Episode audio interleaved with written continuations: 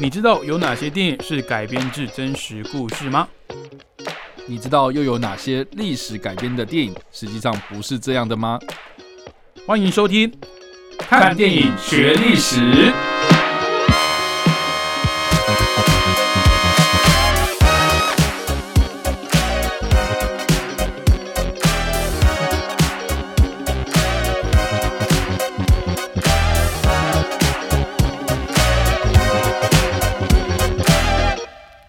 各位听众朋友，大家好，欢迎收听《看电影学历史》，我是主持人伟杰。我是主持人叉叉 Y。好，那今天一样延续上个礼拜的主题哦，我们要介绍的历史人物呢，是一八五九年九月十六号出生的袁世凯。那其实我们在上一集有稍微聊了一下袁世凯的生平哦，跟做一些简单的介绍。那我们就有聊到，在一般人的印象当中哦，尤其是台湾的民众哦，大部分对袁世凯的印象或者是评价，感觉是贬大于褒哦。但是就像我们上一集节目里面上个礼拜所讨论的哦，其实袁世凯他也不是被斗下来的哦，他是自愿退位的哦。当然你可以说是因为底下人很多在反他啦，或甚至。准备要集结军队来出征他了哦，所以他才看到，哎，这个大事不妙，好像我做这件事情没有人力挺我哦，这个君主立宪这件事情呢，也没有人支持，好，那我自己退位下来，那就把这个政权给交出去。但是在他担任这个总统的期间呢，其实他也引进了很多基础的这个民民生的设施啊，所以或许他只是缺乏一个机会，缺乏一个舞台去实现哦，当时他年轻的时候。他还是呃这个清朝末年的武官的时候，看到这些列强崛起啊，然后顶着这些船坚炮利来欺负中国人的时候，他们想要在一样有皇帝的这个架构下呢，去推行的一些改革或是变法哦。所以如果再给他多点时间，哎，其实民国初年或许君主立宪，或许会有一个不一样的结局。但是呃，历史就是这样子写的，他退位了，那也被很多人说哦，就是因为他。撑不了帝哦，坐不了这个位哦，所以就郁郁寡欢，所以就好像就这样子过世了。但我们也不能因为就这件事情，他红线地质的这个事情呢，哦，去诋毁袁世凯他一辈子的付出，或者是去定义他这个人哦。我觉得蛮有趣的一件事情，就是说，就我的观察来看，我的观点来看，就是说，在政治上面，大家一定争议最大这样子。对，但是，但是，我觉得，就他的时代背景或者他的这个成长背景来看，我觉得袁世凯他就是一个，对我来讲，就是在晚清年间，他虽然是个官，嗯，但是他是没有比较没有被这个儒家思想给荼毒的一个官的人这样子。我了，我了解。对，因为，因为。同样在做的事情，就是说啊，你说洋务运动啊，或是推行这种新式制度什么，你看李李鸿章也做很多啊。对。可李鸿章他就是你知道那种儒家思想开始那种什么科举一路这样考考考考上来的那种人嘛。对，所以变成是变成是有很多事情就变绑手绑脚。可是袁世凯他就是一个你要说他很有魄力，就是他想做什么事情就是直接去做，而且他受到西方西方教育，不管说不管是嗯嗯呃军事训练的影响其实比较多。那对。他的这个手手段其实是比较强硬一点，比较不会像那种传统儒家思想这么优柔寡断这样。对，所以我我自己是觉得啦，我我总归一句话，我觉得有个结论，我觉得下的应该也不错，就是尽信书不如无书啊。哦，就是以前那些什么政府官员李鸿章什么有的没的，梁启超哦，什么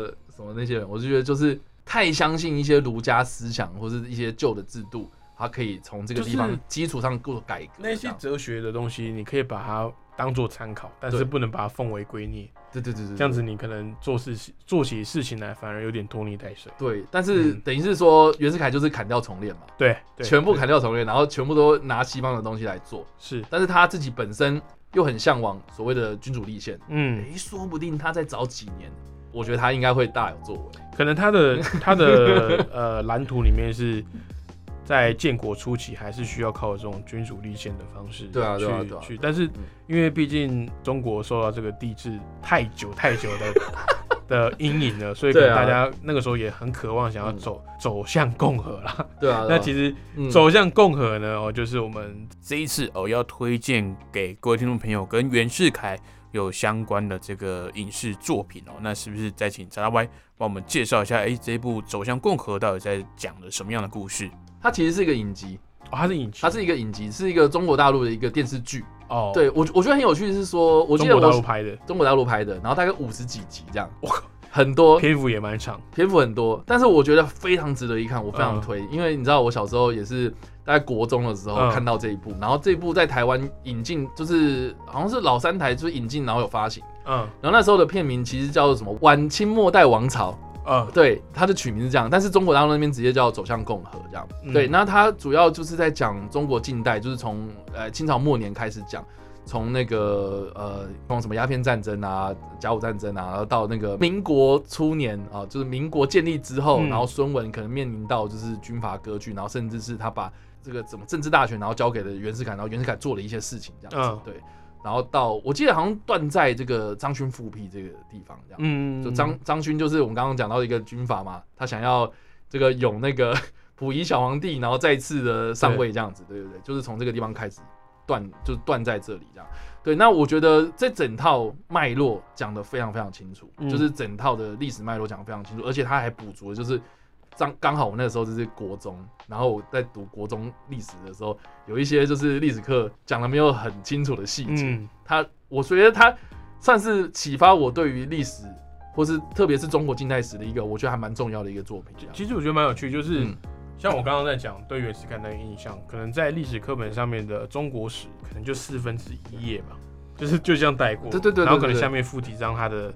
照片图啊，或者是那个时候袁大头的那个那个货币这样子，让人家稍微的去了解说哦这个人长什么样子，然后他的野心等等。但是就那嗯几句话。就带过这个人的一生吗？或者就带过了呃民国建立初期的那个那段时期嘛？其实我们长大之后接触到更多的呃媒介哦，去去了解到更多历史背后的一些细节，我们才知道说，其实当时发生的并不像历史课本上介绍的那么简单。对但当然历史课本是给你一个简单的脉络，那也是因为台湾教育制度的关系，我们就是沦为就是 要考试，哎、我这个红线地质是哪一位人物哦？那就要袁世凯哦，你有印象这样去选。嗯但是就导致你看，也许是我不够认真啊，但是我长大之后，对于呃历史上一些呃一些重要的人物，就是我们自己国家的历史，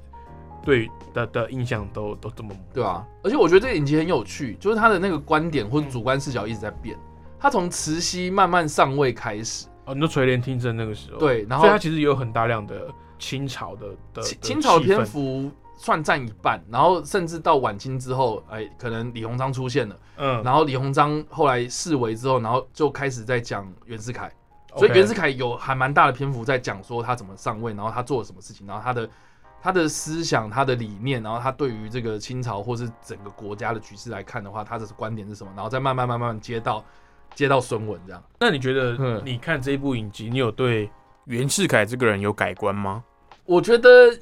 他补足了很多我刚刚说的，就是字里行间你没看到的细节，对，然后而且你知道有时候就是你在读历史课的时候，你就会觉得说，等一下为什么刚上一页是这个，然后下一页就马上跳到这边？因为你你的历史根本可能一翻五十年啊，对啊，就是可能对啊。你，而且那个还是我们自己国家的历史哦。对对，而且我印象中很深刻，就是我我记得我们那时候就是讲那个历史脉络，就是先先讲鸦片战争嘛，对，然后讲南京条约嘛，南京条约之后，然后开始什么英法联军第二次入侵，然后八八国联军，然后八国联军之后呢，这段好像都没有讲哎、没有讲到之后，然后就跳到甲午战争了，嗯。然后是然后想说那个时候我印象中很深刻，那个历史课本就是讲说八国联军之后，那个那个页翻过去就说那个有一张地图嘛，哦，这张地图就是哎这个各国势力，然后啊瓜，分中国版图，就然后是哪里是中国地图，哪一个是美国，哪一个是英国，哪一个是法国，哪一个是德国，什么有的没的这个地方嘛然后因为美国很晚来，所以美国没有占到一杯羹。然后历史老师就会这个时候讲说，哦，那个那个美国就提出了一个什么门户政策。这样不公平啊。对，哎，我美国也要大家不要吵，我们一起。而且美国那个漫画就是画那个山姆大叔，然后戴那个对对对，然后在海上嘛，他来不及来这样子。对对对然后我就想说，等一下，为什么这么快？为什么这么快？可是这一支影集，它让我认识到，就是说，哦，为什么我会变这个样子？因为它里面就是讲说，因为当时就是八国联军进去之后，然后不是那个慈禧太后她就逃走嘛，嗯，就是她离离开那个北京嘛，然后就在她的所谓的暖列，就是她的那个火车上面做这些听政的事情，这样子。嗯对，那做一些国政的事情啊，那这个国政上面呢，他做了什么事情？就是开始各国协调，就说啊，我跟谁谁谁谈啊，这个好不好？我让你有这个利益，然后下一个国家再过来跟我谈的时候，我又让你一个利益，所以才会演变成那个样子。这样，哎，它一集是一个小时，一集大概四十分钟到五十分钟左右，嗯所以五十集，然后篇幅超级大。五十集等于是，呃但是现在欧美剧的五 G 的量，哎，对，但是但是我必须说，那个时候我真的是看到废寝忘食哦。哦就是一集接集一接一接一集，因为集因为他我觉得他那个断点断的太好了，哦，就是是你会制造一个悬疑，呃，应该说一个悬一个悬，念，然后让你会想，哦，干我要想要知道可可说他等下在是干嘛。你说你看的时候已经是大学了嘛，没有国中，已经国中，但是那个时候你对整个正正好我在考试，所以他完全完全全补足了我就是对于历史缺陷那一块，就是嗯。那个逻辑有连上啊，嗯。所以我就觉得说这一出真的是蛮启发我，而且我觉得现在也很难拍出这种东西啊，因为你知道中国大陆他们现在如果要拍什么跟民国相关的东西，文化呃会有文化局会去审核啦，我我觉得政治上面可能不太允许，可是那个年代大概九零年代、千禧年前后这样子，嗯。我我觉得有那个时代背景，他们允许去做这件事情这样。嗯。对，然后他也是讲民国的东西哦，对他们来讲是历史啊，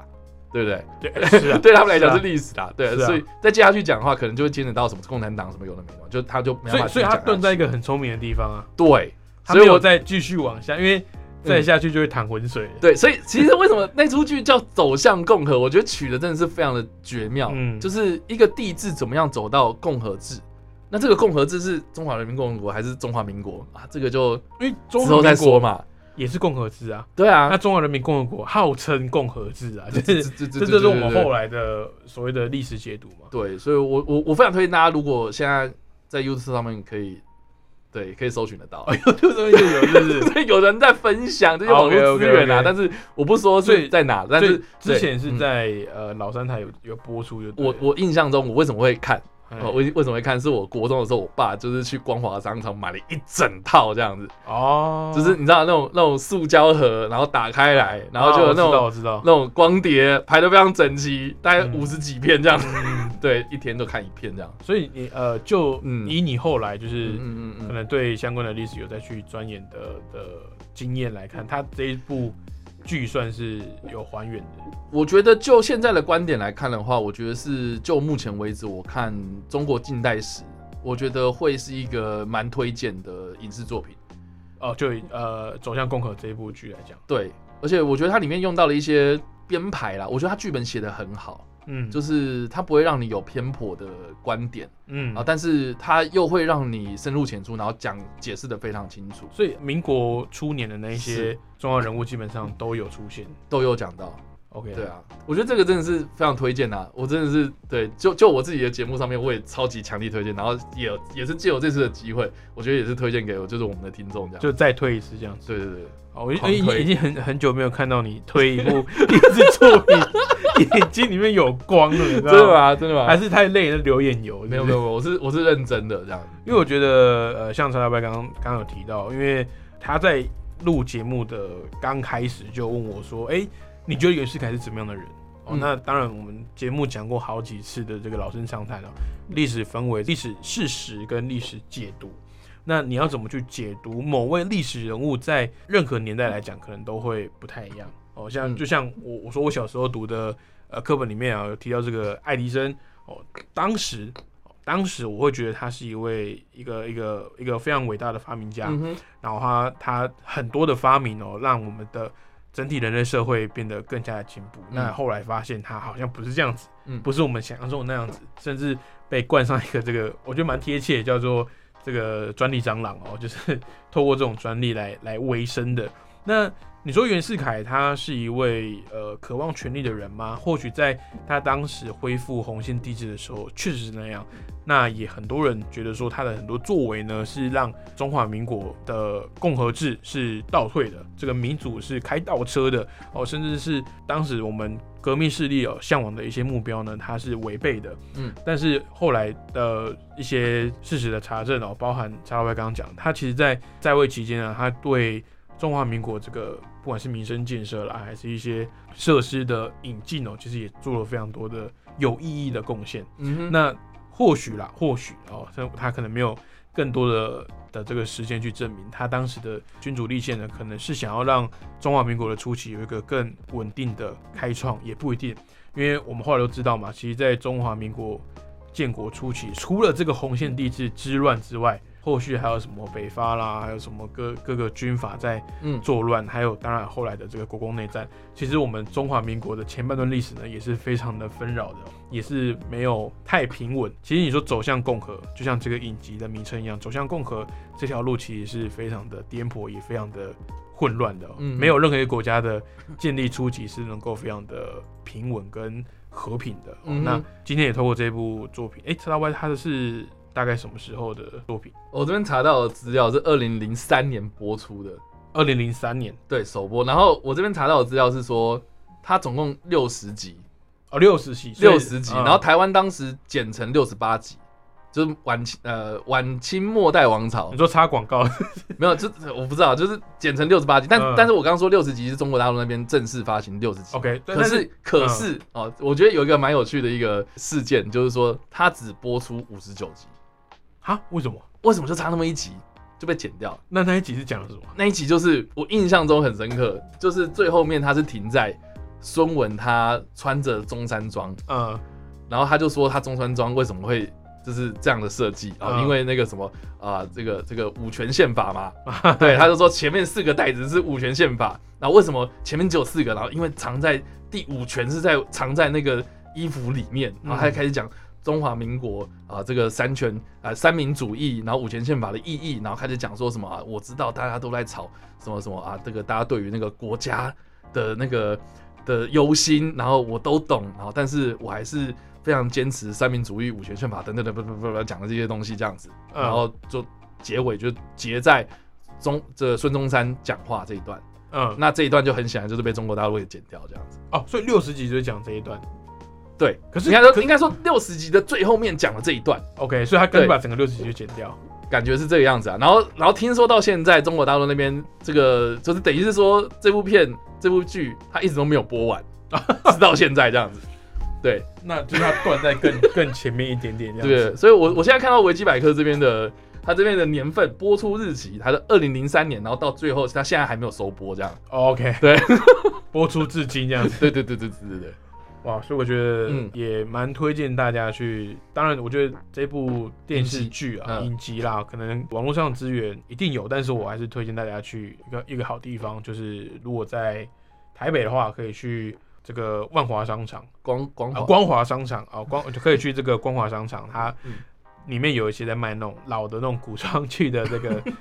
DVD 啊，我改天去找一找，应该应该有了哦，就是嗯去、去翻一下这些作品。其实我们对中华民国我们自己的历史好像比较少聊到哦。我觉得这个台湾也拍不出来啊。你说你说以成本来讲，第一个成本嘛，第第二个就是市场，市场，就是大家真的有那么关心这件事。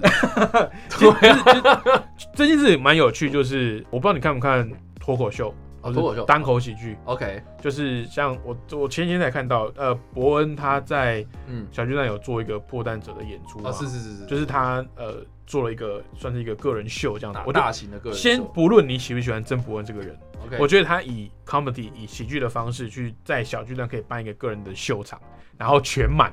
我觉得这个是很厉害的一件事情。是。好，那再来他因为最近有推这个数位版，OK，他现场的那个翻拍的那个版本，就是在后后续剪辑的嗯，在网络上贩卖这样子。嗯。嗯它里面有剪一个桥段，就是他在讲那个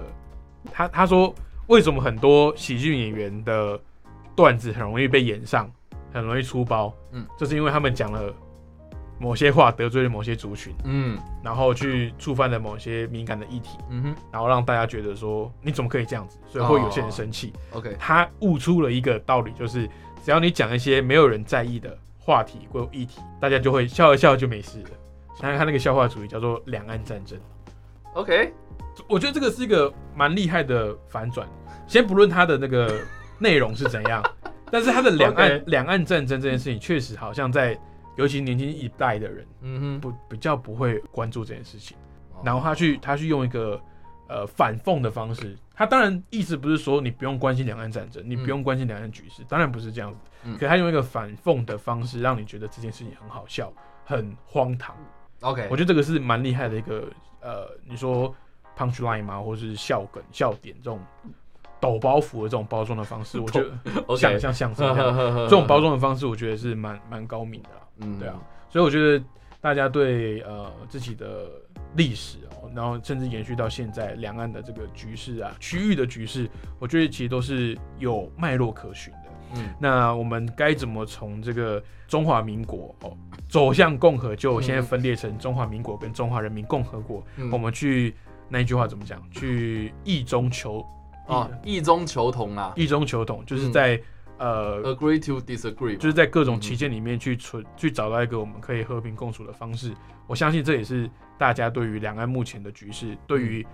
我们是两个不同国家主体的这件事情上面要去努力的方向啊。嗯。然后我我觉得最后面在讲啊，就是说啊，这个我真的太爱这部剧了，这样子。所以我说，我已经很久没有看到自己推荐的电影跟影集，就是好像在做功课的感觉。没有，我我我我真的觉得就是这出剧它吸引我的地方，除了是我们刚刚说的那些大人物，对它中间会穿插一些市井小民的生活，这样。啊，对，就因为反映当时那个年代的那些小人物。对对对对对，然后你知道我这种小人物，就是我我从来没有看过有剧本会这样编这样，因为我印象中很深刻，这个它里面就有讲到一个，就是在八国联军要入侵那个北京城嗯，前戏，然后他就镜头一转，然后转到就是在北京城里面，就是那种市井小民那种对对对对。那种呃摊贩，然后其中有个摊贩就是他在卖那种大骨汤这样，嗯就是他的一个伙，呃，就是这个大骨汤的这个老板啊，有一个朋友就是跟他串门子，然后这个朋友就跟他讲，哎、听说那个八国联军要攻过来啊，就是外国的军队准备要进城了这样子，然后他就说你紧不紧张？这样子，然后这个老板就说，我跟你讲，我这锅汤里面放了一个羊头这样，这个羊头呢是我祖父那时候放进去的，然后我爸再放了一个新的羊头进去，再继续熬到我这边。又再放了一个羊头进去，然后继续熬，所以里面祖传三代的这个羊头这样。然后呢，这个他就说，这个三八国联军进城之后，我就用这碗汤酱死他们。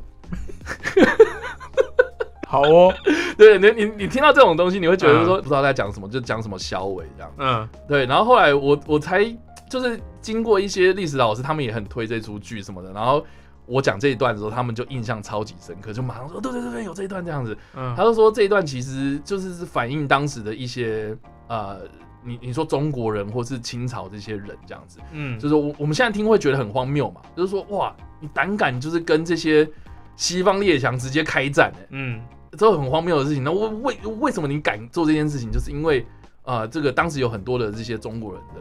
根深蒂固的概念，就是说我们中国的历史这么悠久，哪怕这些就是是近几年才崛起的这些西方列强，嗯，就是说就是说你你你要来就来啊，我我不怕你这种感觉。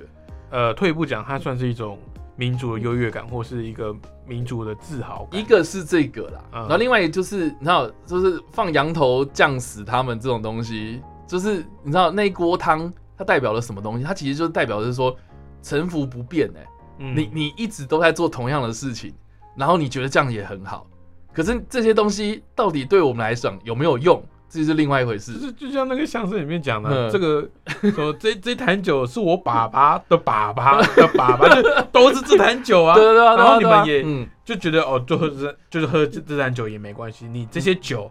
里面的东西都没有变过，，对对，这坛酒都是一样的，没有换过。我我我印象中超级深刻，就是说，哇，当时我在学历史或者是历史课本或者历史老师，他们从来都没有跟我讲过这样子的